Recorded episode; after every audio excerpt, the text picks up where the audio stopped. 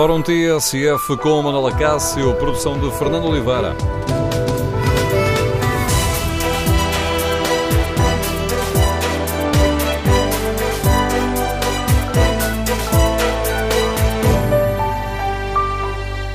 Bom dia. No Fórum TSF de hoje queremos ouvir a sua opinião sobre o nível do debate político a que temos assistido.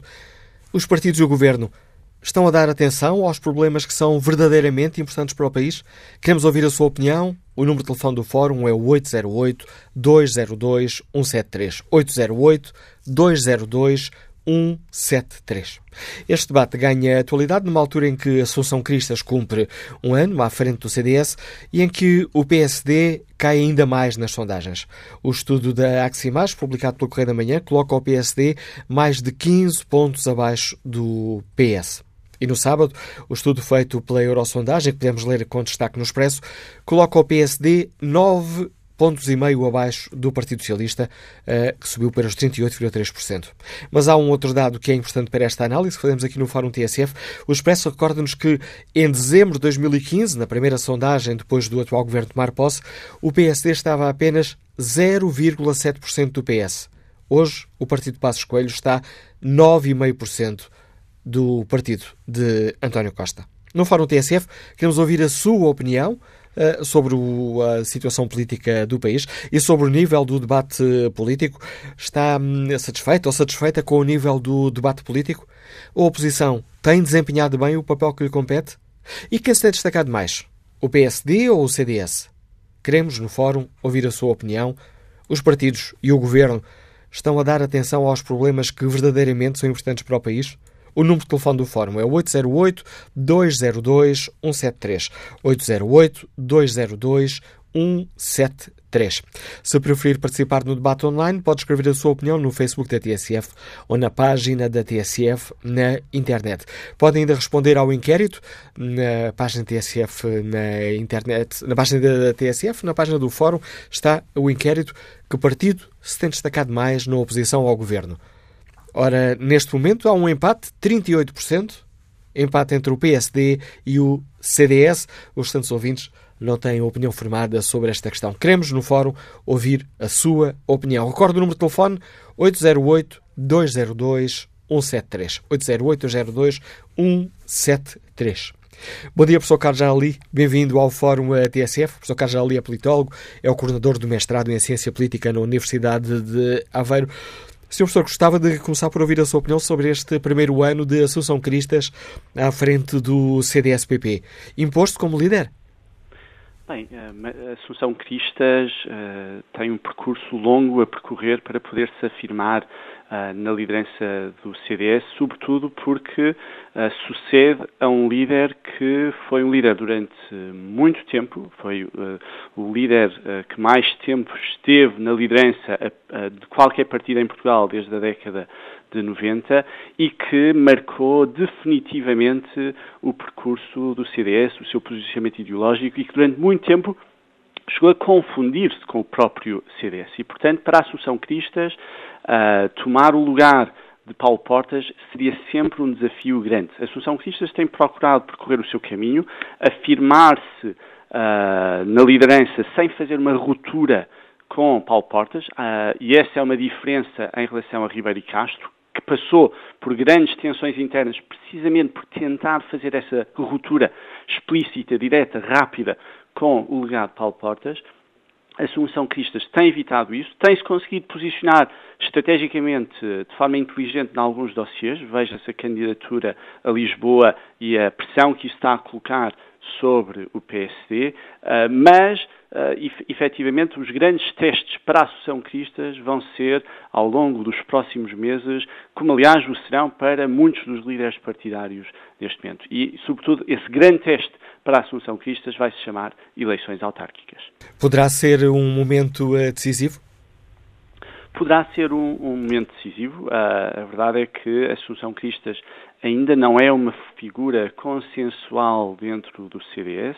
Uh, existem outras alas uh, que se manifestaram a quando da saída de Paulo Portas. Chegou-se este uh, acordo entre uh, Assunção Cristas e uh, os apoiantes do Nuno Melo. Vamos ver até quando é que esse acordo se mantém e, sobretudo, se uh, surgirem resultados menos favoráveis ao CDS nas próximas eleições autárquicas e se isso for conjugado com resultados menos favoráveis nas sondagens, a pressão sobre a Assunção Cristas será, será bastante grande. Mas isso, na verdade, é, é algo que, é, que, se aplica não apenas à Assunção Cristas, mas, em larga medida, aos líderes uh, de muitos dos partidos portugueses. Uh, os resultados eleitorais e as sondagens acabam por sempre pesar na avaliação que é feita dos líderes. E falemos então de sondagens. Outro ponto de partida para esta reflexão que hoje aqui fazemos no Fórum TSF é um, a queda acentuada do uh, eh, PST, continua em queda nas uh, sondagens. Os últimos dois estudos apontam para, para isso. Uh, Surpreende-o que o PST continua a descer, professor Cajali? Bem, o, o, o, PSD enfrenta uma tarefa difícil, uh, que é a tarefa de estar na oposição em Portugal. Uh, ser líder da oposição é muitas vezes uh, descrito como o trabalho mais difícil da política portuguesa. Aliás, o próprio António Costa já disse isso na, na análise ao trabalho de Pedro Passos Coelho. E não é o primeiro a dizer isto, quer dizer, é, é, uma, é uma avaliação que vem desde há muito tempo em Portugal. Uh, e o PS também passou por essas dificuldades quando esteve na oposição durante o longo mandato de Passos Coelho de 2011 a 2015. Primeiro com António José Seguro, depois com António Costa. E, portanto, esse é um desafio que uh, o PS também uh, já enfrentou. Quais são as dificuldades mais específicas que o PSD enfrenta neste momento? Bem, em primeiro lugar, um, um desafio central é o facto de este governo se ter demonstrado bastante mais estável do que aquilo que se previa. Portanto, a primeira aposta estratégica e política do PSD era apelidá-lo de algo instável, a chamada geringonça, não é? Algo que depois não se veio a concretizar. E, e o facto deste governo não ter dado sinais de instabilidade, temos poucas uh, fugas de informação, temos poucos focos de instabilidade, acaba por uh, uh, julgar a favor do governo e, por implicação, a desfavor de quem está na oposição. O segundo fator que joga a desfavor do PSD é o, o facto dos resultados económicos estarem uh, a ser bastante favoráveis, quer em termos da economia real, o desemprego tem vindo a baixar, o PIB está a crescer, Uh, mas também em termos daquilo que eram os temas que o PSD tinha assumido a liderança em termos de, de, imagem, que eram o controle do déficit. O PSD afirmou e firmou a sua imagem durante o seu mandato como sendo o partido que consegue controlar as contas públicas. Bem, o PS, neste último ano, conseguiu uh, um excelente resultado em termos de déficit público. E, portanto, nesse ponto aí também. Uh, o contexto está a ser favorável ao Partido Socialista e, por implicação, está a ser desfavorável ao Partido Social Democrático. Aquela argumentação de que o diabo pode vir aí acabou por jogar a favor do Partido Socialista e de António Costa? Bem, é uma argumentação que uh, só uh, tem uh, consequência se e quando o diabo vier aí, não é? Até então, esse é um debate e é uma, é, um, é uma forma de comunicação que vai apelar pouco, porque se as condições são favoráveis uh, e, e, as, e, os cidadãos sentem esse desanuviamento económico uh, em termos das suas contas pessoais e veem isso em termos dos indicadores globais, esse tipo de discurso depois tem dificuldade em passar. Aquilo que o PSD uh, ah, está a tentar fazer, e também o CDS, é focar uh, a dimensão económica por outro prisma, um prisma que lhe permita abordar uh, o crescimento económico, que apesar de estar a aumentar não é um crescimento económico muito elevado, mas essa é uma mensagem que não é fácil transmitir quando o foco até agora tem sido na questão do déficit por parte do PSD e quando uh, esta, digamos, uh, mensagem depois é uh, infirmada por aquilo que são os dados de 2016 de consolidação orçamental. Temos ouvido muitas críticas nos últimos tempos ao nível do debate político. Temos tido debates muito uh, crispados, uh, com recurso a expressões uh, ofensivas. Surpreende-o esta, um, esta crispação no debate parlamentar, nomeadamente ou, ou, sobretudo, entre o líder do PS e o líder do PSD? Bem, infelizmente, creio que é a consequência de um padrão de crescente crispação política no debate, no espaço público em geral, que depois acaba por, inevitavelmente, contaminar o espaço político formal uh, que é o Parlamento. Eu creio que a, comunicação política, de forma geral, está-se a tornar cada vez mais futebolizada no sentido em que uh, acaba por uh, ter a, forma destes uh, de programas televisivos, se quisermos, de futebol, onde se discute tudo menos daquilo que é o jogo jogado de futebol e onde as questões são essencialmente questões de marcar a posição do seu clube, do seu e, sem olhar para a questão de forma neutra e rigorosa. E essa futebolização não é boa para a política, também não é boa para o futebol, mas isso é, isso é tema para outro fórum da TSF, uh, e acaba por depois contaminar tudo aquilo que é uh, o debate no espaço público. Vemos isso em termos políticos, vemos isso nos espaços de comentário na televisão e mesmo na imprensa escrita, que, que são espaços que são cada vez mais dominados por figuras partidárias e figuras partidárias que assumem essa confrontação de forma muito explícita nesses espaços públicos. E, e, acabamos por ter um debate que suscita muito. é um debate acalorado, mas não necessariamente um debate iluminado. E a, a, oposição tem tido propostas concretas, em sua opinião, professor Carlos para uh, iluminar esse, esse debate? Ou, esta, ou o combate político está muito ao nível das palavras? Neste momento, o combate político, de forma geral, de parte a parte, eu não colocaria isto, o ónus da responsabilidade apenas na oposição, nem apenas no governo, nem nos partidos que apoiam uh, no Parlamento o, o, o, o governo. Uh, portanto, eu acho que o ónus da responsabilidade é, é, transversal a todo o sistema partidário. E a verdade é que a política em Portugal sempre foi dominada por aquilo que chamamos de fatores de curto prazo uh, escândalos, uh, situação económica, uh, indicadores, indicadores como o desemprego, etc. o que agora assistimos é um recrudescer desses fatores de curto prazo e também, digamos, uma ocupação cada vez maior do espaço público por parte de agentes partidários, o que acaba por uh, reforçar esta dinâmica de crispação, porque o espaço público é crispado e isso depois reflete-se no debate partidário, o que leva a ainda maior crispação no espaço público. E essa é uma dinâmica uh, que não é virtuosa e que não contribui para aproximar os cidadãos da política, que no fundo deveria ser um dos objetivos do debate político. E sente, professor Cajali, que estamos a assistir a uma degradação da, da qualidade do debate eh, político? Ou, eh, quando dizemos isto, estamos também aqui a olhar apenas a, eh, a curto prazo, sem pensar noutros períodos históricos, onde, da nossa história democrática, também falámos de uma degradação do debate político? Bem, eu, eu creio que aquilo a que assistimos agora é o uso de ferramentas novas uh, que acabam por uh, ter este efeito que estávamos a, abordar a, até agora. E, e, essas ferramentas novas passam muito por aquilo que é um trabalho uh, muito explícito de ocupar o espaço público, por exemplo, através da internet, através de, de, de, de blogs, de, estruturas que são pagas, financiadas para gerar esse tipo de efeito. Vejam-se aquilo que são uh, os comentários em notícias e até quanto é que esses, esses comentários são efetivamente genuínos ou são também orquestrados por uh, uh, estruturas que visam apoiar um lado ou outro num debate político.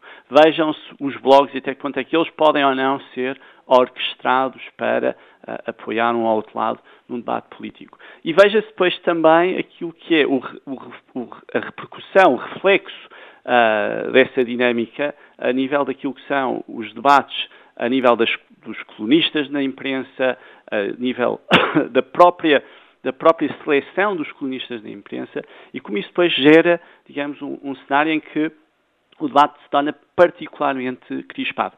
E eu creio que estamos a assistir a uma fase de particular crispação uh, no debate público. Não é inovação este padrão de termos figuras partidárias a ocuparem o espaço público, isso vem desde o início da nossa democracia. Não é inovação este esforço por tentar uh, influenciar aquilo que é o debate público e o espaço público, isso também é algo de uh, normal e habitual numa democracia. Agora, o que vemos é, é que entram aqui novos instrumentos, novas formas de tentar essa influência uh, que depois ajudam a contribuir para uma substancialmente maior crispação, até porque essa crispação reflete-se nas métricas que uh, são usadas para avaliar uma notícia, entre aspas, uh, popular ou não popular. Uh, quando, por exemplo, uma coluna de jornal tem 200 comentários num site da imprensa portuguesa, é visto como sendo mais popular do que aquele que só tem 10 comentários. Mesmo que esses 200 comentários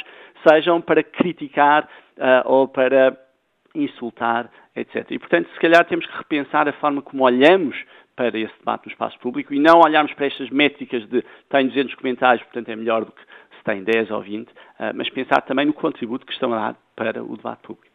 Professor Cajali, agradeço o seu importante contributo para o debate público que hoje fazemos aqui no Fórum TSF e para o qual convidamos os uh, nossos uh, ouvintes. Estão satisfeitos ou satisfeitas com o, o, nível do debate político que temos vindo a assistir? Que avaliação faz? Os partidos e o governo estão a dar prioridade aos problemas que são verdadeiramente importantes para, para o país? E numa altura em que a Associação Cristã assinala o primeiro ano na liderança do CDS-PP e em que o PSD volta a cair nas sondagens, que avaliação fazem os nossos ouvintes? A oposição está a desempenhar bem o papel que lhe compete? E aqui neste campo, quem se tem destacado mais? O PSD ou CDS. Queremos ouvir a sua opinião. O número de telefone do Fórum é o 808-202-173, 808-202-173. Que opinião tem o arquiteto Pedro Lunta, que nos escuta em Lisboa? Bom dia. Bom dia. Eh, é a primeira vez que entro neste fórum da TFF e dou os meus parabéns pela democracia que se aqui pratica e vou direto ao assunto que diz respeito uh, a este fórum. Até a data, nós tínhamos uh, políticos com sentido de Estado. Uh, uma data altura, como é conhecido de todos os portugueses, começamos a assistir que realmente hoje há uma profissão chamada político Uh, o debate uh, desceu um pouco de nível, porque realmente há pessoas que de política e sentido de Estado demonstraram já não tê-lo. Uh, temos o caso do, do, do, do Dr. Pedro Passos Coelho, que um, ao, nas suas intervenções na Assembleia da República, aos poucos tem demonstrado o, o, o seu caráter. Portanto, não é novo e não é novidade para todos os portugueses. Relativamente à Assunção Crista, eh, é uma líder nova no, como dirigente do CDS, não parece que também eh, hum, tenha eh, capacidades, e eu sou livre, para dizer, penso que vive num país democrata, para exercer uh, tão bem como os seus anteriores uh, dirigentes políticos. E lembro-me de alguns que da, da velha guarda, como o Dr. Freitas do Amaral, que era um bom exemplo. Relativamente ao, ao poder instituído, eu penso que é uma surpresa para a, para a direita que estava habituada à prepotência, à autoridade do que é posse mando e nunca pensou que acontecesse em Portugal que as esquerdas, uh, que eu acho que até não são tão uh, radicalizadas como muitos querem parecer, e nós temos que perceber que realmente o poder económico está sempre associado ao poder político, queremos quer não.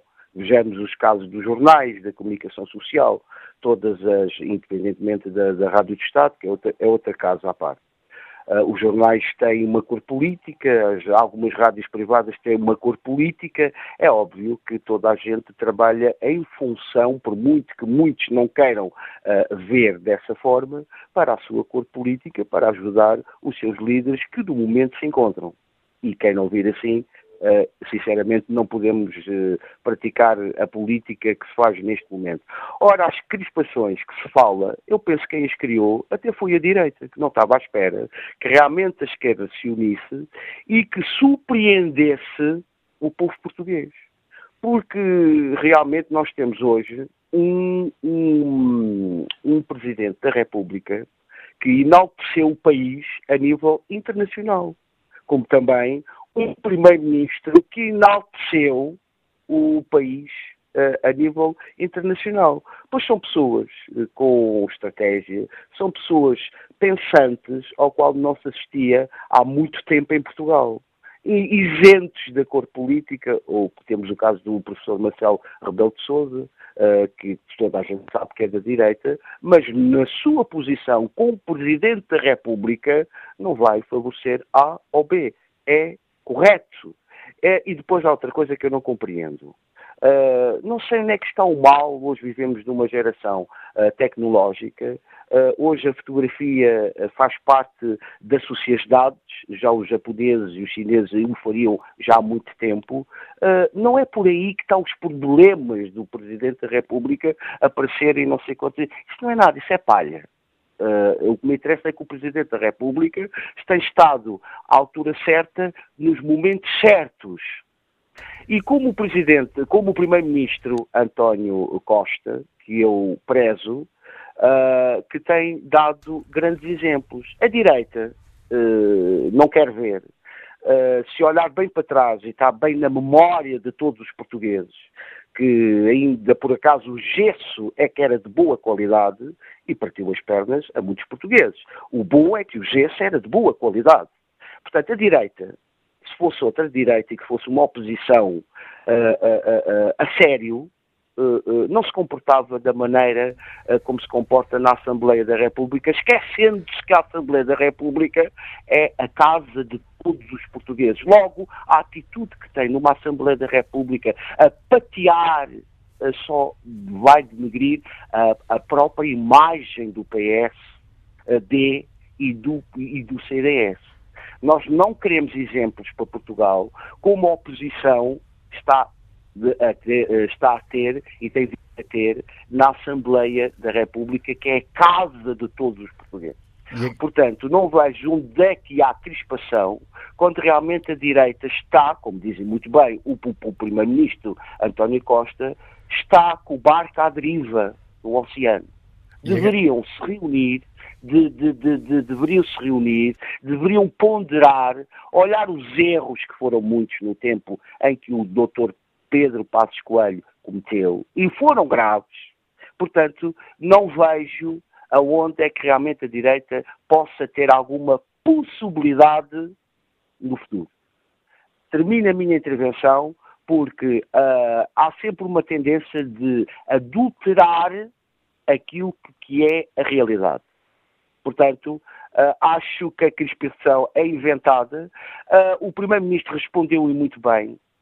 Não alimenta e a direita está a ter umas atitudes do mais desprezível, mas contra ela própria. E agradeço, Pedro. Então termino aqui e muito obrigado. Agradeço o seu contributo e eh, faço apelo à capacidade de síntese dos eh, ouvintes neste debate para tentarmos eh, escutar o maior número de opiniões que nos for possível. Passo sem demoras a palavra ao motorista Vítor Rodrigues, está no Porto. Bom dia. Bom dia, bom dia ao Fórum. Portanto, é assim, eu vou tentar ser mais breve. Portanto, antes do 25 de Abril nós tínhamos uma classe política, uma ditadura que, que abusava do povo depois do 25 de Abril temos exatamente o mesmo tipo de classe política, mas o povo tem liberdade para reclamar, mas não adianta nada. É assim, eu sou motorista, lido com muitos estrangeiros que visitam Porto e Portugal. Nós temos um país espetacular, todos eles gostam. Mais importante, temos um povo que toda a gente diz que é super simpático, super acolhedor, mas infelizmente temos uma classe política, e eu repito classe política porque isto não é uma questão de partidos. Porque para mim, para mim, o, o, político neste momento é tudo farinha do mesmo saco, é tudo igual. Eles estão no governo hoje, amanhã saem, os problemas que deixam já não são os problemas deles, portanto já é os problemas do governo seguinte, eles uh, reagem e falam como se não tivessem responsabilidade absolutamente nenhuma, e uh, para mim o político hoje em dia vai para o poder, quer ter o poder Perdemos o contacto com uh, o ouvinte Vítor uh, Rodrigues, que nos liga do Porto. Passo a palavra a António Silva, funcionário público, está em Odivelas. Bom dia. muito bom dia para, para si e para os seus convidados. Eu, por acaso, até nem acho que, há, que haja uma grande crispação entre os partidos. Eu até gostava que fosse muito maior, porque isto, uh, costuma-se dizer, é se eles andarem às turras uns aos outros, é, zangam-se as comadres e descobrem-se as verdades e eu até gostava realmente que eles se acusassem mais uns aos outros, que é para depois começarmos nós a saber, o povo a saber, o que é que eles vão fazendo às escondidas. Esta coisa de andarem muito unidos e todos muito amiguinhos, é muito mal para a democracia, é muito mal para o povo. Porquê? Porque eles depois todos escondem as coisas entre eles. Portanto, deixe-os andar à batatada uns com os outros, porque nós depois vamos sabendo o que é que as coisas acontecem. E veja, não há semana nenhuma que, que, não, que não venha na comunicação social um escândalo. Veja o que é que aconteceu agora com o Paulo Núncio. Quer dizer, é uma vergonha para o país. E depois esta, este criou-se na classe política uma impunidade que eu realmente eu acho... Eu, quer dizer, eu não, não percebo, não percebo como é que não há ninguém ainda da classe política. Eles são todos advogados. E ainda não há ninguém que se lembrou de dizer assim, epá, vamos criar uma lei para que realmente estes senhores sejam punidos, alguém que, que, que cometa um crime ou que cometa um desleixo qualquer seja, seja, punido. Porque esta coisa de inventar, quer dizer, vão, vão ser punidos politicamente, quer dizer, a responsabilidade política, isso, isso é, tudo, isso é tudo cantiga. Quer dizer, eu, eu vejo um, esse, quando começa a ver as falcatruas que há, as ladroagens que há, a roubalheira que há, esta coisa enganar sempre eu vi. Eu, Estamos a entrar já naquela fase onde a liberdade de expressão choca aí com, não, não, com algumas não, ofensas. Alguém que me tira, alguém que tira alguma coisa ao outro indevidamente é, é roubar. Eu não conheço aqui no dicionário outra, outra palavra. E é certo que no Parlamento temos ouvido, e é certo que no Parlamento temos ouvido muitas expressões que o, que o António Silva pior, acaba de utilizar. Pior do dizer, é pior do que eu estou a dizer. Veja o que é que Passos Coelho chamou ao Primeiro-Ministro e o que é que eles chamam uns aos outros. Aquilo que eu digo aqui é completamente, é, um, é uma coisinha de nada. E depois, eu a mim não, não eu gostava de ver realmente as reformas, as, as, grandes reformas do país a serem feitas, porque eu quando ouço o Pacheco Pereira a falar, eu quando ouço alguém como Dina Carreira, Pacheco Pereira, ou sei lá, o, outros grandes também do PSD, a Manuel Ferreira Leite, eu vejo que o país realmente está na mesma, quer dizer, os partidos comportam-se como este ouvinte disse há bocado, como este senhor motorista disse há bocado, quer dizer, eles todos são muito bons quando estão na oposição. Eu até penso que a oposição é que devia governar, porque eles têm sempre as melhores ideias, mas só quando entram depois para o poleiro perdem todas as coisas, perdem todas as ideias e começam tudo. Não há nenhum partido que esteja no poder que governe para o país. Nenhum. Primeiro eles governam-se a eles, depois é que governam o país. Isto é a primeira coisa. E depois, para mim, não consigo perceber ainda como é que ainda não se alterou a lei, por exemplo, uma lei que, que é que só os partidos políticos podem concorrer ao cargo de, de, de Primeiro-Ministro? Quer dizer, nós na Presidência da República temos que qualquer cidadão pode concorrer ao cargo de, da Presidência da República, mas para governar o país não podemos, tem que ser um partido político. Isto, para mim, é uma autêntica ditadura, ou seja, é fechar, fechar a liberdade de qualquer cidadão. Imagino que agora há um engenheiro qualquer, um professor catedrático, alguém que tem amigos e que se junta a uma pessoa super competente e que não se revê nestes partidos políticos, como eu não me revejo, e que até se junta, forma um grupo de amigos e quer concorrer ao cargo de Primeiro-Ministro para gerir o país. Não pode, porque tem que estar inscrito num partido político. Eu, para mim, a primeira coisa a mudar era logo isto. Mas veja lá, se algum partido da esquerda ou da direita está interessado em mudar isto. Não está interessado. Porquê? Porque eles preferem esta ditadura. Esta ditadura para que, para que esta, esta nebulosa, esta mancha, mancha de lamacenta que anda sempre, que nós, eh, nós não há um fórum, um fórum aqui na TSF que, que que seja esta distância entre os partidos políticos e o povo é cada vez maior. Mas ainda bem, devia ser muito mais. Quando houvesse eleições, deviam ter lá mil votos só. E você havia de ver como é que depois eles como, como começavam a mudar. Eu sou pela mudança, eu sou pela crispação. Quanto mais crispação houver, melhor, porque zangam-se as comadres, descobrem-se as verdades. Muito obrigado. Obrigado pela sua participação, António Silva. Olha que a opinião dos ouvintes que participam no debate online, escrevendo aquilo aquilo que pensam no Facebook da TSF ou na página da TSF na internet. Casimiro Espiguinha escreve: Não se pode estar contente com o estado do debate político no país quando se tem uma oposição muito fraca, sem ideias e que em nada quer contribuir para o sucesso do governo. Pelo contrário, limita-se a fazer figas para que tudo dê errado. O governo e os partidos que o apoiam têm feito os possíveis e impossíveis para resolver os problemas mais prementes dos portugueses, mas vai ter que continuar a assegurar um bom estoque de pastilhas para a azia, escreve Casimiro Espiguinha. Alvira Rezende escreve o debate político, nomeadamente no Parlamento, tem sido fraco. O governo, pelo trabalho que tem feito, e é muito, reclama para si os louros. A oposição toda junta, por falta de ideias, não consegue ter uma postura de verticalidade, limita-se a dizer que tudo vai mal. Ora, perante isto, às vezes dá vontade de não lermos nem ouvirmos as notícias. Quanto ao inquérito que está na página da TSF na internet, pergunta é muito é, direta: que partido tem destacado mais na oposição é, ao governo? 85% dos ouvintes que responderam a este inquérito consideram que é o PSD, 8% o CDS. Retomamos agora a análise política com a ajuda do Anselmo Crespo, subdiretor e editor política da TSF. Bom dia, Anselmo. Bom dia. Temos, em tua opinião, assistido a uma degradação do, do nível do debate político em Portugal? É, quanto mais não seja pela falta de ideias uh, desse debate político. Uh, temos assistido nas últimas uh, duas, três semanas, de facto, uma crispação artificial, como já alguns lhe chamaram, e de facto é verdade, é artificial porque não corresponde de todo àquilo que se está a passar no país. É uma crispação que do ponto de vista do consumo interno do PSD, pode dar algum jeito, porque pode animar ali uh, os, os, laranjinhas, mas uh, não é de todo isso que o país sente. O país vive uma estabilidade e uma normalidade uh, que já não sentia há muito tempo, depois de anos muito conturbados com a Troika, e, portanto, a degradação do debate político é não só pelo tom que se ouve no Parlamento, mas é sobretudo pela ausência total de discussão útil para o país. E essa discussão útil depende muito também da oposição.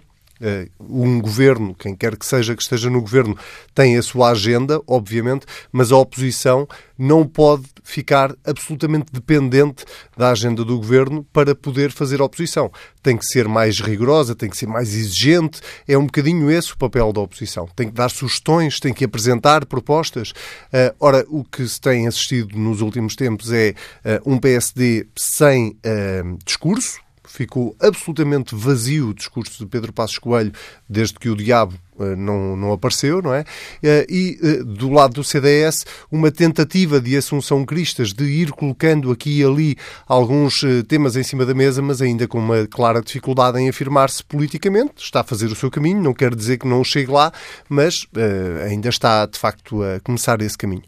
Surpreende que o PSD continue a cair nas, nas sondagens ou isso decorre, em tua opinião, de, dessa avaliação que acabas de fazer do trabalho do PSD no Parlamento? Não é nada surpreendente que o PSD esteja a cair nas sondagens. Aliás, há duas agora recentes que mostram que o PSD volta novamente a cair, uma da Aximage e outra da Eurosondagem, da, da SICA de Expresso e outra do Correio da Manhã. A da Aximage dá uma diferença de 15,7% entre os dois partidos, a do, a do Expresso, a da Eurosondagem dá 9,5%. Sim, é, e, mesmo não não podendo olhar para as sondagens por um lado ou para o outro de forma absolutamente científica e rigorosa, eh, a verdade é que se formos olhando para a evolução, ela é absolutamente sustentada, não é? Ao longo dos tempos, ao longo do último ano, o PSD tem vindo consecutivamente a perder terreno e a cair. O que demonstra que, eh, demonstra bem, que as pessoas olham para o PSD como um partido que não está a conseguir fazer, cumprir o seu papel, desacreditaram naquilo que era que eram as propostas do PSD. Eu lembro que, apesar de tudo, para o bem ou para o mal, eh, com tudo o que já conhecemos, o PSD conseguiu, contra todas as expectativas, vencer as eleições legislativas de 2015 e ninguém acreditava seis meses antes que, que isso fosse possível. Eh, e agora a verdade é que no último ano o PSD tem vindo a cair consecutivamente nas sondagens. Isso acontece por isso, porque o discurso não só é negativo, como não se confirmou de todo uh, as previsões de Pedro Passos Coelho. Atenção, que não se confirmou até agora. Nós, daqui a um ano, daqui a dois anos, talvez tenhamos uma noção mais exata se esta estratégia que está a ser seguida pelo atual governo vai ou não ser uh, sustentável, uh, porque é muito importante perceber isso. A economia está a dar sinais de recuperação, o desemprego está a cair e toda a gente deseja que esse seja o percurso e que seja o caminho. Não é a primeira vez que isto acontece na história, não é a primeira vez que nós temos um déficit baixo e de repente voltamos a disparar porque aquela estratégia que estava a ser seguida não era exatamente a mais correta. E, sobretudo, porque nós dependemos muito do exterior. E a nossa economia é uma economia que depende muito da economia do resto da Europa, da, da, da economia americana, enfim, da economia mundial. E nós não somos uma economia com uma, com uma capacidade uh, de aguentar uh, grandes impactos. Dito isto, a verdade é que até agora a estratégia de António Costa e deste, deste governo parece estar a resultar. Tudo aquilo que Pedro Passos Coelho vaticinou não aconteceu. E, portanto, isso reflete-se nas sondagens. E Pedro Passos Coelho não conseguiu fazer o turning point, não conseguiu virar o discurso e encontrar uma agenda e, sobretudo, eh, exigir ao governo respostas noutras áreas. Áreas sociais, na área da saúde, na área da educação, na área da segurança social há muito mais para além do que discutir déficit uh, na, na, vida de um país. Em cima disto tudo, ainda há crises no setor financeiro, umas atrás das outras, uh, que em grande medida uh, vêm do tempo da governação PST-CDS e isso torna ainda mais difícil a vida na oposição de Pedro Passos Coelho, eh, e agora esta questão dos offshore, que também, eh, enfim, não deixa propriamente o governo anterior eh, muito bem na fotografia e, portanto, nada está a ajudar, é quase uma tempestade perfeita para, para o PSD. No PSD tem havido uma mudança, que não conseguiu dar, dar aqui a volta à situação e apresentar propostas que dessem uma nova imagem ao PSD. Temos assistido por parte de Passos Coelho uma mudança no estilo muito mais aguerrida, subir o tom de, o tom de voz. Isso pode jogar a favor ou contra Passos Coelho? Joga a favor internamente, estamos num ano de autárquicas, eh, é preciso mobilizar o partido, é preciso mobilizar os laranjinhas para ir à luta e para tentar, enfim, eh, conseguir um bom resultado nas autárquicas, coisa, coisa que eu também acho que não vai ser, eh, não vai acontecer, não é? Veja-se o caso de Lisboa, estamos quase a meio de março, o PSD ainda não tem um candidato à Câmara de Lisboa e pior do que não ter um candidato à Câmara de Lisboa são as estrapalhadas em que o partido já se meteu por causa da Câmara de Lisboa. Portanto, essa estratégia pode resultar para consumo interno, para animar as hostes, para que gostam muito dessa guerrilha e desse ataque muito pessoal uh, quando se está na oposição contra o governo ou quando se está no governo contra a oposição para o eleitorado, eu acho que tem o efeito perverso, que é uh, afasta ainda mais as pessoas dos políticos e da política, mas sobretudo de quem ataca, uh, e isso eu acho que pode ter uma, uma, uma, fatura, pode ser uma fatura pesada para o PSD. Com a análise do subdiretor da TSF, editor de política Anselmo Crespo, chegamos ao fim da primeira parte do Fórum TSF. Retomamos o debate já a seguir às notícias das 11. Para participar de viva voz, basta que se inscreva o número de telefone 808 202 173. Tudo o que se passa, passa na TSF. 11 da manhã com mais 10 minutos na TSF. Partimos para a segunda parte do fórum, edição de Manuela Cássio com produção de Fernanda Oliveira.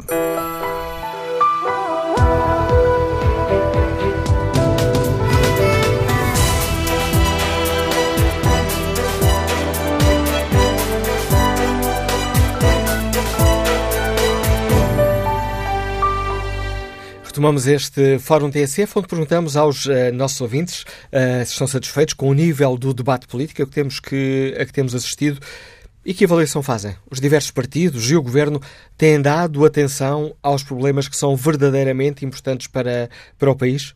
A oposição tem desempenhado bem o papel que lhe compete? E na oposição, quem se tem destacado eh, mais? O PSD ou o CDS-PP? Esta última pergunta é a pergunta que está na página da TSF na internet. Perguntamos que partido se tem destacado mais na oposição ao governo e o PSD lidera de forma destacada 90% dos ouvintes que responderam a este inquérito eh, consideram que é o PSD, 6% eh, dizem que é o CDS que se tem destacado mais na oposição ao governo. Que avaliação faz a professora Isabel Garção, que nos liga de Lisboa, sobre o momento político que atravessamos? Bom dia. Bom dia. Olha, acho que é um período muito difícil, muito difícil da vida do, do, país, porque, primeiro, o governo que está em funções não foi escolhido pelo povo. Uh, aguentou-se, arranjou-se, conseguiu através de várias manobras que conseguiu. A oposição tem sido forte, que a oposição, a única posição forte que tem havido tem sido o CDS, sem dúvida nenhuma. Porque todos os do CDS estão com imensa vontade e com uh, desejo que qualquer coisa se possa fazer contrária àquilo que se está a fazer, porque nós temos assistido a uma corrupção generalizada em vários governos, não sabemos bem qual é o, o, a importância política nessas decisões que tomaram nesses governos, portanto, isso há que também saber eh, mais cedo ou mais tarde. Mas os objetivos que nós descobrimos em todas as pessoas que se interessam por governar, hoje em dia, em democracia, é muito pessoal. São interesses, acabam por ser interesses muito pessoais. Isso não pode ser. E o CDS não pensa assim. O CDS, com a doutora Solução Cristas, tem-se mostrado muito firme, com ideias muito próprias, muito importantes para o trabalho e a vida do dia a dia das populações. Ah, e eu acho que a democracia impõe uma maturidade cívica de uma população. E isso é que é difícil, porque nem todos estavam preparados para escolher. A nossa democracia ainda é curta. E é difícil escolher uma figura que sobressaia por estar ligada, porque se uma pessoa sobressai, mas está ligada a um partido, imediatamente os que pensam que pertencem a um partido diferente não vão escolhê-la. E isso acho pena, porque às vezes há, há, figuras que aparecem e que, por serem, estar ligadas a um partido, imediatamente os outros ficam contrários a ela. Eu acho que a, a doutora Assunção Cristas tem feito um trabalho muito importante, Primeiro porque é uma mulher e uma mulher que tem uma família própria e bastantes filhos e que sabe muito bem o trabalho e a dificuldade que existe numa mulher que trabalha e que tem filhos. Ela conhece melhor que ninguém. Ela tem uma formação muito boa e está muito bem preparada para isto. Acho que foi muito corajosa em ter escolhido a Câmara para, para daqui a uns, a uns poucos anos. Uh, acho que uh, é, é uma, uma pessoa própria para, nesta altura, a balançar-se e nós ajudamos a balançar-se a um cargo político que nos ajuda a todos, porque nós realmente temos que ser mais realistas, muito mais realistas. Nós estamos com um grande problema financeiro às costas, a Europa está a, criar, a, a, a sofrer uma, uma, uma crise enormíssima que nos eh, toca a todos. Uh, nós somos um país pequeno, portanto, mais do que nunca nós seremos, uh, nós sofreremos com isso, mas acho que há altura de podermos ter uma mulher no governo e uma mulher que olhe para todos nós e que saiba o que fazer na prática, mas com ética. É o que eu acho que falta hoje em dia, qualquer governo, em qualquer, uh, mesmo os deputados, acho que é que pensar primeiro na ética. Na, uh, nós não podemos ser governados para interesses próprios, temos que ser governados com ética, com interesse num povo, numa nação. E agrade... agradeço o seu contributo para este debate. Isabel Garção, testemunho desta professora liga de Lisboa. Seguimos até Porto Alegre nesta viagem pela opinião dos ouvintes para escutar o empresário Tiago Alves. Bom dia. Sim, muito bom dia, bom dia ao Fórum. Olha, eh, eu, com um bocadinho de ironia, quero, quero dizer que não é justo porem apenas o PSD e o CDS como partidos da oposição, porque a verdade é que nós temos dois partidos que, su, que, su, que suportam o governo e, e, que, e, que, na prática, eh, no Parlamento fazem, fazem eh, oposição ao próprio governo que suportam. Também acho que nós temos um Primeiro-Ministro que, é um, que é um incendiário, digamos, a nível de declarações, gosta de incendiar os, os, os plenários. Uh, o Dr. Passos Coelho tem ido atrás uh, e isso tem, tem, obviamente, gerado na opinião pública um, um, desconforto total em relação aos políticos e em relação à Assembleia da República. Uh, o Bloco de Esquerda também tem, obviamente, aplicado uma linguagem um bocado radical ao seu, ao seu estilo, e aqui ponho de parte dois partidos uh, de extremos opostos, um, PCP, uh, de Sousa, que tem, é um partido por norma mantém o seu nível de debate político, e mais à direita, portanto, à direita do PSD, temos o CDS, de facto, que se tem destacado por não entrar nesta linguagem de, de bota abaixo e nesta linguagem, digamos, própria de um Parlamento Nacional e, e tem também tentado uh, colocar temas, é um facto. Agora, também há aqui um bocado de culpa, e peço desculpa de dizer isto no órgão de informação, mas há aqui também um bocadinho de culpa da, da comunicação social, que só vai buscar, de facto, os momentos em que, em que o debate baixa de nível. Uh, há algum partido que se, que se queira destacar para propostas, elas muitas vezes não têm eco na comunicação social porque não, não, trazem, não trazem ouvintes, não trazem pessoas, não trazem, uh, não trazem público. E, e, isso é de lamentar, porque também depois as pessoas têm cá fora uma ideia de às vezes 5, 10 minutos de discussão e a ideia que têm cá fora uh, é que aquilo é sempre assim. E a verdade é que não é. Uh, nós hoje temos a, a RTV através da TV Cabo e conseguimos ver os debates e a maior parte deles são civilizados. Agora, quando é o debate com o Primeiro-Ministro, aí de facto é cá muito é cá para fora e passa de facto uma imagem má.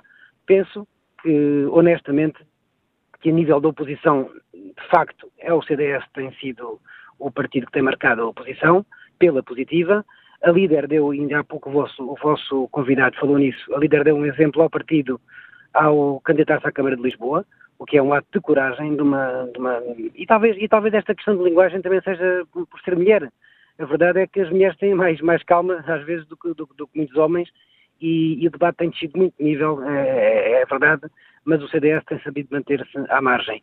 Há, na parte esquerda do PS, eh, o Bloco tem, tem, tem tido uma linguagem violenta, muitas vezes violenta, enquanto o PC tem mantido aquele, aquele seu nível que, muito embora às vezes possamos discordar da, da ideologia, Uh, o Jerónimo de Souza também é um senhor, mas se tivesse que votar, e, e se tivesse ido ao fórum votar, não, não tive oportunidade, votaria, obviamente, no CDS, como o partido tem feito a melhor oposição.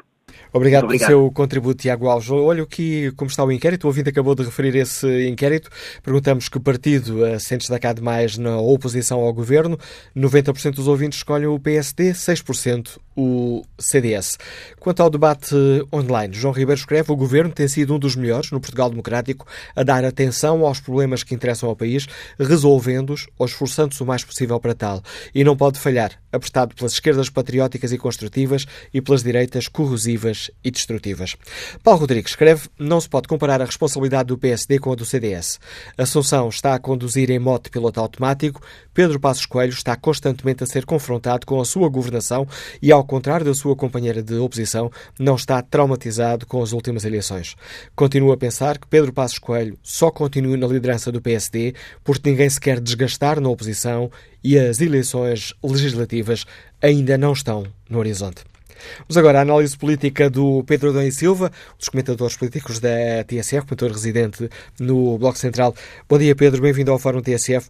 Comecemos por esta hum, degradação, do, por este, esta radicalização do debate político. Em tua opinião, temos um, um nível de debate que se tem degradado nos últimos, nos últimos tempos? Olá, Manuel. Depende do que entendes por últimos tempos. Hum, eu, eu acho que o tom crispado, polarizado, muito adversativo, eh, não começou propriamente nos últimos tempos. Eh, mas, mas, mas, apesar de tudo, eu acho que há aqui dados novos que ajudam a explicar eh, o que se tem passado e, e não é certamente a personalidade dos líderes dos partidos. Eu acho que são alguns fatores mais estruturais e outros conjunturais. Não é uma irritação mútua para a escolha António Costa? Eu, eu, quer dizer, eu tenho muita dificuldade em olhar para, as, para os temas políticos com base em questões de, de personalidade e de feminização eh, das discussões. Acho que isso é uma forma de não identificarmos muitas vezes as causas que explicam eh, determinado contexto. E eu acho que, aliás, neste caso, eh, não é assim tão exigente encontrar as causas explicativas para o clima que vivemos. Bem, há uma coisa mais estrutural e que não é exclusivo nacional, que é uma polarização crescente do debate político e do debate público. Hum, cada vez menos há um espaço de consenso, de convergência, de entendimento eh, e de compromisso. Isso é verdade em Portugal e é verdade em todos os outros países. Eh, e, portanto, o espaço político radicalizou-se, extremou-se e polarizou-se. Portanto, é natural que isso depois se traduza também na forma como se organiza o debate. E isso tem a ver com a crise económica, eh, com as transformações dos partidos, com a degradação da forma como as pessoas olham para os próprios sistemas partidários e para o ceticismo em relação a todas as instituições do regime e para outras transformações que são novidades que têm a ver com a forma como o próprio espaço público passa a ser mediado, quer pela comunicação social, quer pelas redes sociais, com formas novas de participação. As pessoas participam eh, ou têm uma ilusão de participação quando fazem um like ou um comentário numa caixa de correio qualquer ou num Facebook qualquer, mas também a comunicação social foi cedendo a essa vertigem, por exemplo, eh, ao, ehm, dar uma importância eh, relativa, a meu ver, excessiva eh, a toda a métrica que tem a ver com os page views e os cliques, que por natureza e por definição privilegiam notícias, comentários, opiniões que radicalizam, ou seja, que, que agradam a uma das partes, consolidando aquilo que são as posições de partida dessas partes. há também uma degradação da forma como. Desculpa, Pedro, perguntava se consideras que há também uma degradação na forma como, uh, como os jornalistas uh, uh, divulgam o debate político. Há pouco o, o ouvinte anterior pois, chamava a atenção para isso. Eu não sei se isso é assim, porque aí não sei se há grande novidade na forma como parcelarmente aparecem, as, por exemplo, os debates quinzenais nos noticiários, porque ao mesmo tempo é verdade é que também hoje é mais fácil assistir a um debate por inteiro porque o canal Parlamento eh, está hoje em todas as casas com a TDT, eh, porque há muito mais os canais de cabo também passam os debates. Aí eu divido, não sei.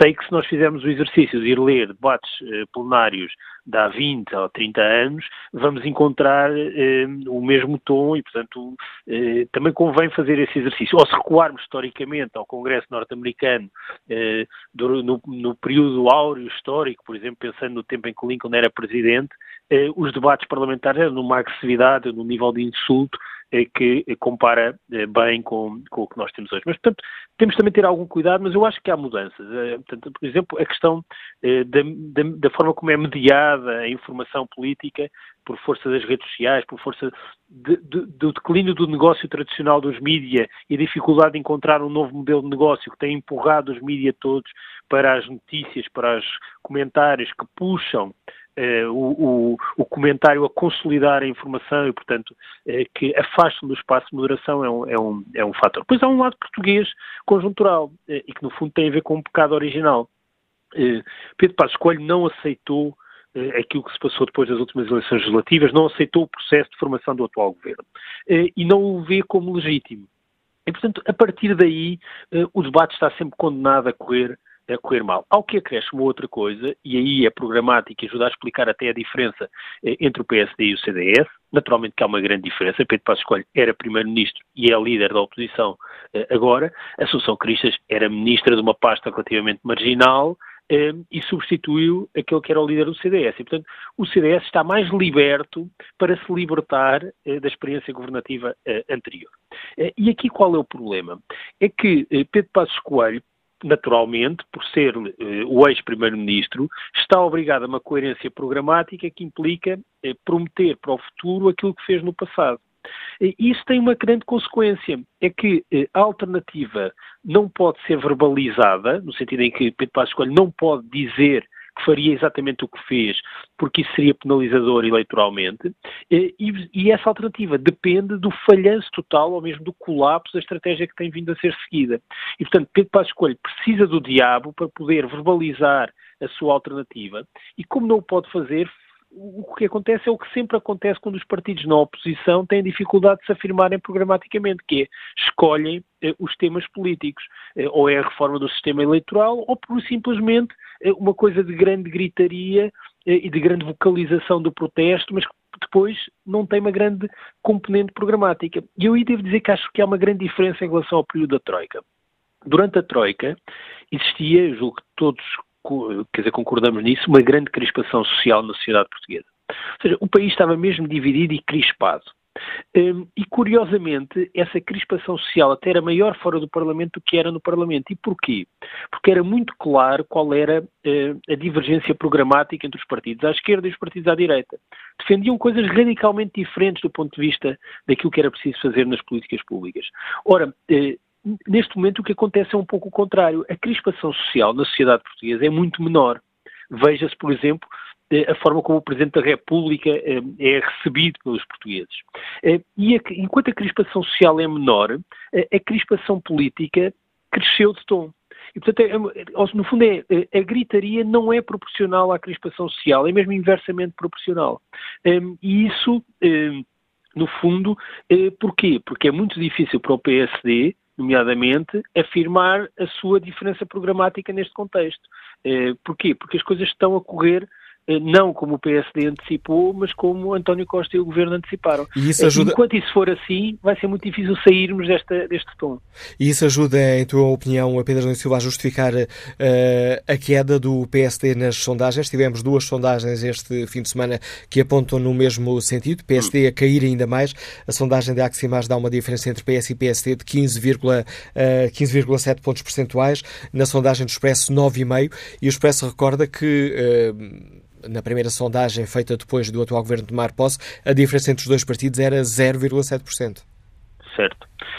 Eu, as sondagens são sempre uma fotografia de um determinado momento e eu não tendo a valorizar as, as transformações que têm ocorrido nas sondagens. Acho que, aliás, as sondagens mostram bem como, um, o quadro político português uh, mantém-se muito estável por relação às últimas legislativas, no sentido em que o espaço político à direita, CDS e PSD, com os votos somados, é sensivelmente o mesmo que era nas últimas uh, eleições legislativas, e o espaço político à esquerda também se mantém relativamente estável, com algum crescimento do PS, mas também agora com alguma capacidade de resistência do PC e do Bloco. Tudo isto diz o quê? É que os portugueses, maioritariamente, olham para a solução que saiu das últimas legislações legislativas como legítima eh, e estão maioritariamente com essa solução.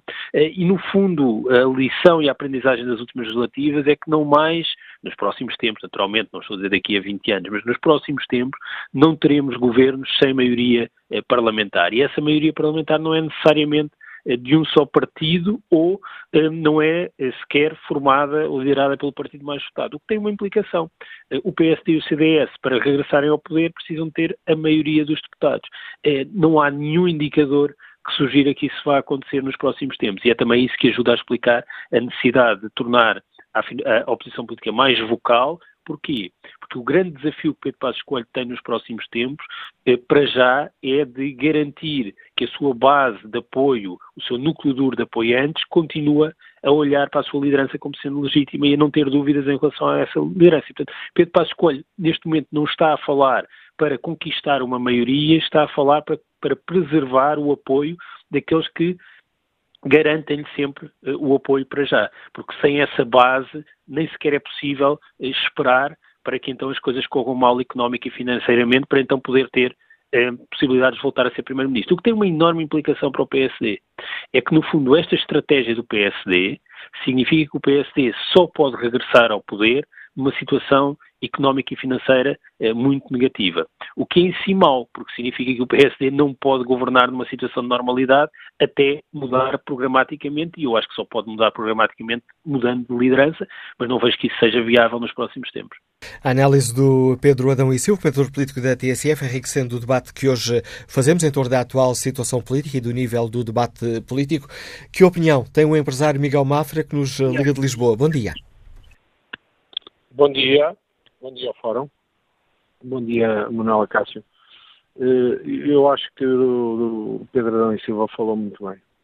Eh, disse coisas muito acertadas, digamos assim, eh, relativamente ao comportamento, nomeadamente a diferença comportamental do, do, do, do Primeiro-Ministro e do Dr. Passos Coelho, que continua efetivamente muito agarrado à mágoa que tem de não ser Primeiro-Ministro e, e a falar muito no passado. O que eu queria acrescentar, já houve também um, um empresário que falou antes, acho que da Zona Centro, Salveiro Tiago, falou num aspecto que tem importante, é que a oposição não é somente o PSD e o CDS, mas também, muitas vezes, quando lhes convém, uh, principalmente o Bloco de Esquerda, mas também o PCP, fazem oposição ao governo e, portanto, eu acho que mais à frente, quando começar a haver mais problemas em relação ao déficit ou ao pagamento que nos obrigamos à Europa, eh, esta situação vai se agudizar. Mas em relação ao debate político, concretamente, eu acho que ele é, é francamente pobre. Eu, eu, vejo com atenção vários debates na, na televisão e hoje também na comunicação social ao longo do dia, quando viajo, e efetivamente verifico que hum, neste momento o debate não tem nenhum conteúdo propriamente. Aquilo que assistimos a semana passada, uma troca de acusações, tipo dois meninos de birra na escola, uh, tu é que és parvinho, não, não, quem, quem diz é quem é, e aquilo parecia uma, uma discussão de dois minutos, sem, sem nenhum conteúdo, nem nenhum contexto. Queria só acrescentar uma coisa que ainda não foi dita, eu já ando para referir isto há vários, há várias semanas, porque tenho notado, nomeadamente nos debates televisivos, uh, eu sou, sou direita, estarei eventualmente entre o PSD e o CDS, não, não, não, sou, não tenho nenhum partido, mas uh, identifico-me à direita, mas efetivamente verifico, com pena minha, que na generalidade dos debates, uh, nas diversas televisões, de um modo geral, uh, os, os, os, as pessoas que participam nestes debates por parte do PSD ou do CDS, com toda a minha franqueza e, e frieza de análise, vão menos preparados para os debates que, que os, que os uh, deputados da esquerda. Deputados ou outras individualidades políticas. Ou seja, eu noto que a esquerda se prepara tecnicamente, de um modo geral, melhor uh, do, que, do que os participantes da direita. E, portanto, muitas vezes até se nota nos debates que as pessoas da, da direita, PS e CDS, até podem ter razão, mas não conseguem defender os seus argumentos e são uh, sistematicamente contraditos e, e, e, pelas pessoas da esquerda, seja, seja uh, do PS ou do, ou, do, ou do, Bloco de Esquerda. Obrigado, Bima Malfra. Ah, pensei que já tinha terminado. Outra questão diga, só muito rápida que, que, que, é importante e é um exemplo do contrário disto e, e em relação ao conteúdo. Uh, Veja-se, por exemplo, os, os debates do, do, do, do, do Dr. Bernardino com, com o engenheiro Ângelo Correia, que do ponto de vista da qualidade e do conteúdo não tem nada a ver com isto que eu estava agora a referir. Ou seja, são debates elevados, são debates em que eles se respeitam, uh, não se tratam por tu. Está a falar dos debates coisa. na televisão. Estou a falar dos debates da televisão, numa das redes de televisão à noite. Esse debate tem nível, tem nível. Ou, ou o debate, por exemplo, do, do, do Dr. Vitorino com, com, com o Dr. Santana Lopes, que também é um do PS, outro do PSD, são debates com elevação e com educação. E aquilo que está a acontecer, uh, eu também sou uma pessoa agressiva por natureza a falar, mas eu sou agressivo, mas não sou mal educado. E quando uh, na Assembleia da República as pessoas se tornam ma publicamente mal educadas, perdem toda a credibilidade e todo o respeito que temos por eles. Obrigado, Miguel Mafra, pela sua participação neste Fórum eh, TSF. Próxima convidada do programa de hoje é a líder do CDSPP, doutora Assunção Cristas. Bom dia, bem-vindo ao Fórum TSF. Olá, Há cerca de um ano estávamos em direto do Parlamento a fazer um fórum uh, com os ouvintes a questionarem sobre o que seria este ano. Ora, em tempo, de, em tempo aqui de, de balanço, está satisfeita, sendo que cumpriu os seus objetivos? Olha, eu penso que o CDS neste ano trabalhou muitíssimo uh, na linha que tinha sido traçada pelo Congresso de há um ano, fazendo oposição muito firme no Parlamento, mas sempre muito construtiva. E por isso nós orgulhamos, temos apresentado muitas propostas legislativas de matérias que têm a ver com o dia a dia cotidiano das pessoas. Começámos com a natalidade, com a família, fomos à proteção dos idosos, ao envelhecimento ativo, às questões da segurança social, depois às questões da, eh, da educação. Mais recentemente, por exemplo, eh, falámos e apresentámos questões relacionadas com a supervisão bancária e estamos a preparar mais um, um conjunto relevante de iniciativas legislativas na área da deficiência. E, portanto, quer nos momentos-chave de oposição e de oposição construtiva ao governo do semestre europeu ao Orçamento de Estado, só para dar dois exemplos, onde apresentámos sempre, mas sempre, alternativas que correspondem à nossa visão. Até muito recentemente, quando ficou uh, uh, ferido o acordo de concertação social, porque o Primeiro-Ministro faltou à sua palavra, nós apresentámos quatro propostas no Parlamento para ajudar a reequilibrar esse acordo que tinha ficado, que tinha ficado desequilibrado. Temos procurado sempre ter uma postura construtiva e positiva. Criticamos onde achamos que é de criticar, mas mostramos sempre a nossa alternativa àquilo que está em cima da mesa, seja programa uh, Plano Nacional de Reformas, uh, programa de, de, estabilidade, seja Orçamento de Estado, e ao mesmo tempo uh, continuamos a apresentar e trazer para a agenda política temas que eu creio que dizem muito ao dia a dia e à sua vida diária dos portugueses e que, porventura, têm mais a ver com a sua sensibilidade do que questões muito macroeconómicas que nós inevitavelmente temos que discutir, mas para a maior parte das pessoas acabam por dizer pouco. E quais são, já nos disse que o PSD está a preparar uma, uma série de diplomas na área da deficiência neste segundo ano do seu mandato, em termos do Parlamento, não estou a falar da candidatura à Câmara de Lisboa, mas em termos parlamentares, quais serão as suas eh, prioridades? Olha, eh, esta questão da deficiência está a ser preparada. Fizemos ainda agora um colóquio no Gabinete de Estudos. Aliás, temos trabalhado sempre assim. O Gabinete de Estudos prepara, faz colóquios, discute e depois apresentamos no Parlamento. Estamos também a trabalhar intensamente as questões relacionadas com a organização do tempo do trabalho ao longo da vida, que é um tema que a nós nos diz muito. Esta matéria da supervisão já foi anunciada, apresentaremos sete projetos que vão ser discutidos também nos próximos tempos no Parlamento. Certamente, quando chegar a altura do semestre europeu, que é já em abril, continuaremos a apresentar também propostas que têm a ver com a nossa visão para o relançamento da economia, para a criação de postos de trabalho. E, portanto, se quiser, neste momento são as nossas preocupações que estão em cima da mesa e, obviamente, em política tudo se faz também da repetição e tudo aquilo que não passou, infelizmente, no Parlamento, porque não há nenhuma abertura para haver, uh, se quiser, viabilização de medidas à direita, só há para a esquerda, para a agenda das esquerdas unidas, mas enfim, nós compreendemos que é a opção do Primeiro-Ministro, ah, mas nós continuaremos a reiterar ah, diplomas, aspectos, questões centrais que têm vindo a ser chumbadas, mas que nós voltaremos a colocar em cima da mesa. Aliás, algumas delas pertenciam ao nosso pacote da natalidade do apoio à família. Já apresentámos agora, uh, a propósito do tema da igualdade de género, onde muitas destas medidas nós só, só conseguiremos que as mulheres possam ter uma, uma posição um, semelhante à dos homens na participação na sociedade, na participação no trabalho,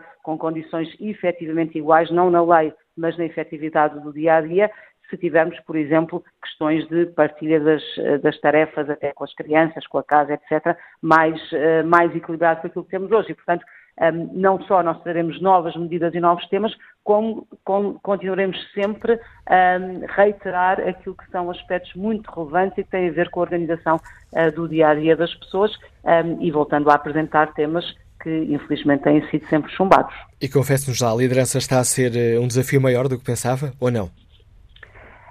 Não, eu acho que está a ser mais ou menos o que eu pensava. É exigente, é intenso, uh, mas é também, uh, na minha perspectiva, algo que se faz com sentido de dever e de serviço e por isso entendo que já trabalhamos neste ano muito e mostramos como queremos trabalhar. Não somos pelo voto abaixo, somos por apresentar sempre alternativas, com certeza ser firme e ser acutilante quando achamos que as coisas vão no mau caminho, quando achamos que uh, o déficit é só um número uh, bonito para apresentar, mas por trás há a degradação das escolas, há a degradação dos serviços de saúde, há a degradação dos transportes públicos, há corte brutal no investimento público, ou quando olhamos para a dívida a subir uh, e os juros da dívida a subir e ficamos preocupados porque já vimos isto no passado, portanto somos firmes nessa denúncia do que está mal, mas somos sempre muito construtivos e é a forma como eu me vejo, é a forma como uh, o CDS se tem vindo a posicionar e eu acho que isso é positivo porque os portugueses merecem que nós saibamos estar uh, nos debates com firmeza, mas sempre com uma atitude construtiva. Neste ano, qual foi o momento mais complicado? Esta polémica agora das uh, offshore que envolve Paulo Núncio? Esta polémica, posso dizer que só é complicada porque há muito ruído que não nos permite explicar às pessoas que uma coisa é publicar ou não publicar uma informação, outra coisa é um sistema informático que, por uma razão que nós queremos apurar e somos os primeiros a querer apurar, não prestou toda a informação que era, que era devida.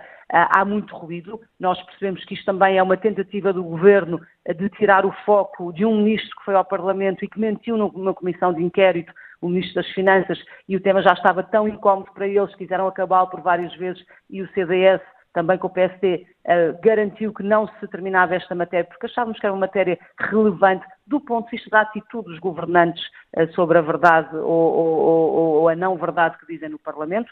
Um, agora, nós queremos que tudo seja esclarecido e essa tem sido a nossa atitude em todos os assuntos desde a primeira hora. Queremos que tudo seja esclarecido, uh, que o Parlamento cumpra a sua função e aguardamos com tranquilidade o relatório da Inspeção Geral de Finanças. Agora, se me pergunta, gostaria de ter este tema em cima da mesa? Certamente que não, porque eu prefiro que o nosso tempo seja ocupado a tratar de questões que, de facto, têm um impacto diário na vida, na vida diária dos portugueses. E quando às vezes se diz que os portugueses não percebem o que é que os políticos andam a fazer, ou quando se diz que os temas não nos dizem nada, é talvez por isso, porque os temas que nós vamos trazendo que dizem respeito à vida, à vida do diário dos portugueses, às vezes não têm um, este impacto, este interesse por parte da comunicação social, porque também não são polémicos, não são assim tão polémicos, são áreas onde até seria mais fácil obter consensos. Pois estas questões, que muitas vezes são apenas ruído, uh, de facto geram uma grande onda e geram uma grande polémica e eu acho que nos deviam nos desviam daquilo que é o essencial e daquilo que os portugueses querem ver resolvido e discutido. Mas esta é uma questão, eh, porque não há aqui apenas uma questão, não veremos o que é que nos diz a inspeção, mas uh, não é claro que exista apenas um problema informático, há também aqui uma questão de responsabilidade política uh, de um secretário de Estado que uh, travou a publicação das estatísticas. Não, e as estatísticas são importantes. Desculpa. As estatísticas são importantes não só pelo que nos dizem, mas por mostrar se houve ou não aqui problemas e a partir do momento em que foram divulgadas estas estatísticas, percebemos que havia um problema. Não, Manela Cássio, uh, permita-me só fazer esta correção. Aquilo que está claro neste momento no Parlamento, da audição que já houve dos dois secretários de Estado, o atual e o anterior, uh, e o atual insuspeito, o Partido Socialista, uh, disse exatamente isso, com também os três diretores-gerais das Finanças, foi que houve de facto um erro informático que permitiu que a informação não fosse conhecida. E ainda que tivesse havido a publicação das estatísticas, a publicação teria sido publicada com erros uh, e não se teria detectado esse buraco, porque, visto ao detalhe, estamos a falar de valores completamente diferentes. E, portanto, se tivesse sido publicado, teria sido com outros valores e também não se teria detectado esse, uh, esse buraco, tanto que só foi detectado agora, quando, aliás, muitas transferências já foram feitas uh, no tempo de atuação deste governo, como isso também já ficou claro no Parlamento. E, portanto, o que importa aqui um, repetir e, e procurar saber é porque é que houve este problema, qual foi a falha, onde é que há responsáveis por essa falha ou não e corrigir para que no futuro isto não venha a acontecer. Agora, não há nenhuma responsabilidade política um, nesta falha do sistema informático que não permitiu ter toda a informação sobre as transferências que ocorreram durante, uh, durante esses períodos. No sistema informático, um, claro que não. O CDS, obviamente o CDS é o primeiro partido interessado em que tudo seja absolutamente esclarecido, dou a quem doer. Mas está a ver o que eu lhe digo, Manela Cássio, devíamos estar aqui a falar sobre tantas outras coisas e estamos a, está a, a direcionar para um aspecto concreto que nós temos absolutamente ver esclarecido, mas que eu acho que não é o, o tema mais importante para os portugueses neste momento. Acharia muito mais importante, por exemplo, discutirmos aquilo que, que vamos propor em matéria de deficiência, por exemplo, com tantos deficientes que há em Portugal e com tantas questões que ainda estão para resolver e apesar de e é certo que debateremos quando nesta matéria, é certo que debateremos quando o CDS apresentar essas propostas certamente, mas sente que sente que o facto de ter uh, participado no governo anterior as medidas do governo uh, tomadas pelo governo anterior no momento de crise é um peso para uma afirmação política do, do, do CDS-PP? Olha, eu tenho sempre muito mais preocupação em olhar para o futuro, porque é esse que eu posso ajudar a construir de forma mais definitiva do que estar agarrado a um passado. Um, dito isto, obviamente, eu tenho referido muitas vezes, uh, o governo anterior trabalhou num tempo muito difícil, num tempo em que o país estava na bancarrota, em que havia um déficit de 11,3% e que deixou o país com um déficit de 2,98%. Hoje vejo todos os comentadores elogiarem um governo passou de um déficit de 2,98 para 2,1 ou 2,2 ou que vier a ser fixado no final eh, como sendo uma coisa extraordinária. Mas foram esses mesmos comentadores que porventura faltaram atrás a perceber que numa situação de emergência nacional, obviamente que o governo não terá feito tudo bem, terá certamente cometido alguns erros, mas que eh, recebeu um país um, no buraco e conseguiu levá-lo a sair desse buraco. E hoje é possível fazer coisas que antes não era, porque isso aconteceu e porque esse percurso foi feito com o esforço de todos os portugueses. E eu creio que isto é importante realçar. Uh, hoje estaremos um bocadinho melhor. Eu fico preocupada com olho para alguns indicadores que andam, estão a regredir em vez de estarem a progredir no bom sentido. Fico preocupada quando não vejo a economia a crescer como estava a crescer em 2015, mas a minha preocupação, Manela Cássio, é sinceramente participar ativamente para que o nosso futuro coletivo possa ser melhor, para que as nossas propostas possam ajudar o dia a dia das pessoas, para que na área económica nós não criemos um clima de falta de confiança ou de instabilidade no país, mas que haja medidas sérias e consistentes para o relançar da economia portuguesa. E aqui eu acho que estamos eh, bastante mal e sobretudo muito mal quando comparamos com aquilo que eram as promessas de António Costa e de Mário Centeno, eh, mas do lado do CDS haverá sempre uma postura positiva, construtiva e de olhos postos no futuro. Eh, no passado, sempre aprendemos com eh, certamente os erros que foram feitos e que nos levaram à bancarrota de 2011 e algumas coisas que temos que aprender com a governação que talvez pudesse ter sido afinada num outro aspecto, mas é bom perceber-se que naquele momento muito do que foi feito um, era inevitável ou à altura parecia absolutamente inevitável. É curioso, essa expressão que, que utiliza na altura parecia, eh, parecia inevitável. Mas demos um... que sim, Manela Cássio, um país com a Troika a co-governar é muito diferente de um país livre da Troika. Portanto, hoje há coisas que parecem possíveis que na altura, naquele contexto, talvez não sejam, eh, não tenham sido. E há coisas que as pessoas não sabem que foram evitadas.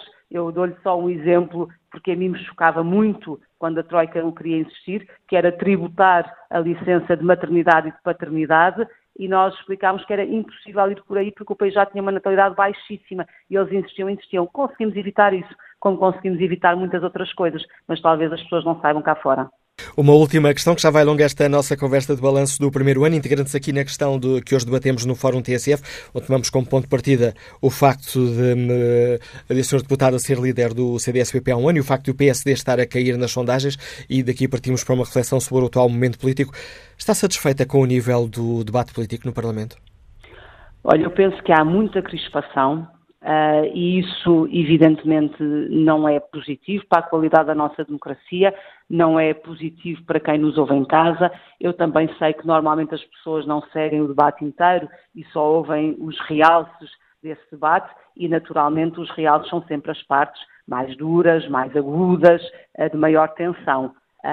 Quem, apesar de tudo, consegue observar todo um debate, verá diferenças, em todo o caso, eu creio que há um clima eh, de facto eh, difícil, de crispação, e na parte que toca ao CDS, temos procurado, sempre que possível, não contribuir para esse clima. Eu devo dizer, Manuela Cássio, que eu pessoalmente, quando há um debate em que sinto que sou um bocadinho mais agressiva, não fico satisfeita comigo própria e procuro, na vez seguinte, uh, temperar mais e ser mais serena, que é o registro uh, no qual eu me revejo e que tem mais a ver comigo, mas também lhe posso dizer uma coisa, que quando sou mais agressiva é quando recebo mais mensagens a dar os parabéns. Portanto, eu fico na dúvida sobre o que é que os portugueses efetivamente uh, querem e esperam, um, porque uh, quando a coisa é mais dura, ah, muito bem, força, deu-lhe bem, foi bem, foi bem. E de facto eu acho que não pode ser por aí, tem que ser com firmeza, certamente, uh, mas sempre com elevação, com educação, e eu isso tenho procurado fazê-lo, um, e com a serenidade possível, mas às vezes é difícil. Agradeço à líder do CDSPP, Associação Cristas, a participação neste Fórum eh, TSF, balanço deste primeiro ano de liderança do CDSPP, onde sucedeu a Paulo Portas. Ora, retomamos agora a opinião dos nossos ouvintes. Vamos ao encontro do empresário Luís Aranha, que está no Porto. Bom dia, bem-vindo ao Fórum Luís Aranha. Como é que olha para a atual situação política do país?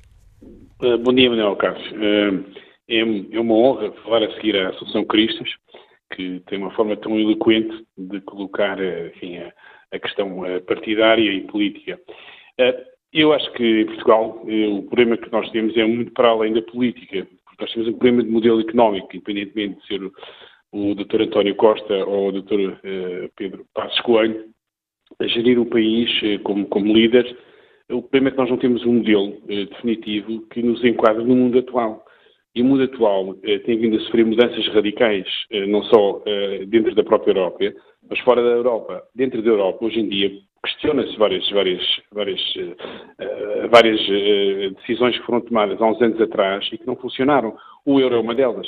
Toda a gente fala mal do euro, por exemplo, mas ninguém vem dizer quais seriam os benefícios ou os prejuízos de uma saída de Portugal do euro, por exemplo. Uh, nunca se diz o que, é, que, é, que seriam as consequências, ou, ou pelo menos fazer uma avaliação.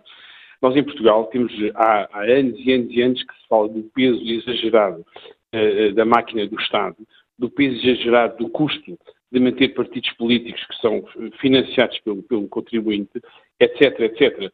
E ninguém, ninguém resolve essas questões. Como a Resolução Cristas disse muito bem, há falta de meios adequados ao investimento em Portugal naquelas áreas que são as áreas onde nós temos, de facto, capacidade e que temos, enfim, um determinado tipo de recursos que poderiam ser muito melhor utilizados. Uh, veja que nós estamos num país onde as coisas são tão politizadas, tão politizadas, mas tivemos um, uma Assembleia uh, a discutir durante mais de um ano um aumento de 20 euros ou 17 euros do salário mínimo nacional, que é o segundo mais baixo da Europa comunitária. Isto é uma vergonha. Isto é uma vergonha. Por isso, enfim, há todo um conjunto de questões que não são, de facto, a crispação entre entre o Dr. António Costa e o Dr. Pedro Passos Coelho é apenas uma demonstração da falta de interesse que os deputados e quem, quem, e quem uh, foi eleito para, para, enfim, para resolver as questões do país tem pelos seus eleitores, porque obviamente eh, gastam a sua energia e o seu tempo de forma mal educada e pouco adequada ao espaço onde têm aquelas discussões.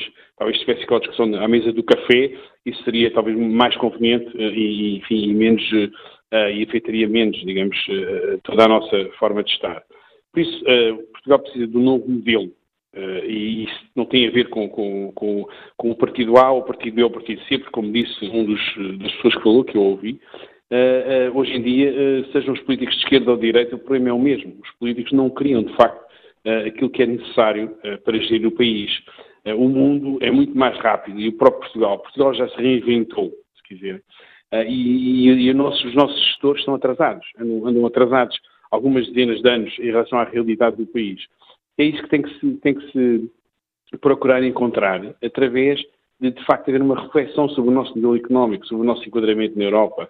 Enfim, as questões de fundo poderão, de facto, criar uh, os meios necessários a nós utilizarmos os bons recursos que temos, uh, que são, de facto, uh, muito sui generis e que tem-se provado, prova provada, quando são bem tratados, dão resultados imediatos.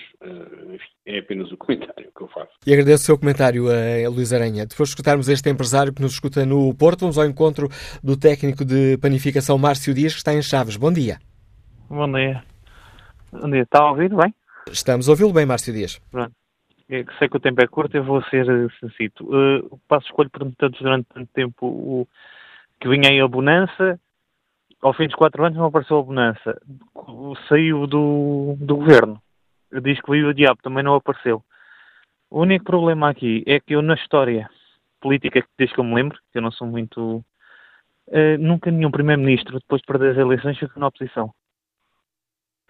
Ehm, todos saíram e ninguém ficou. O problema, Passos Coelho nunca conseguiu despir o casaco de Primeiro-Ministro e continua a tirar pedras para ver se, se caem, se, se as pessoas caem do, do, do poder. Uh, o problema é que falou-se na altura uh, do, de mudarem de, de liderança, mas nenhum, ninguém estava disposto uh, a estar naquele lugar neste momento, porque o país está a, a andar para a frente, segundo dizem, não é?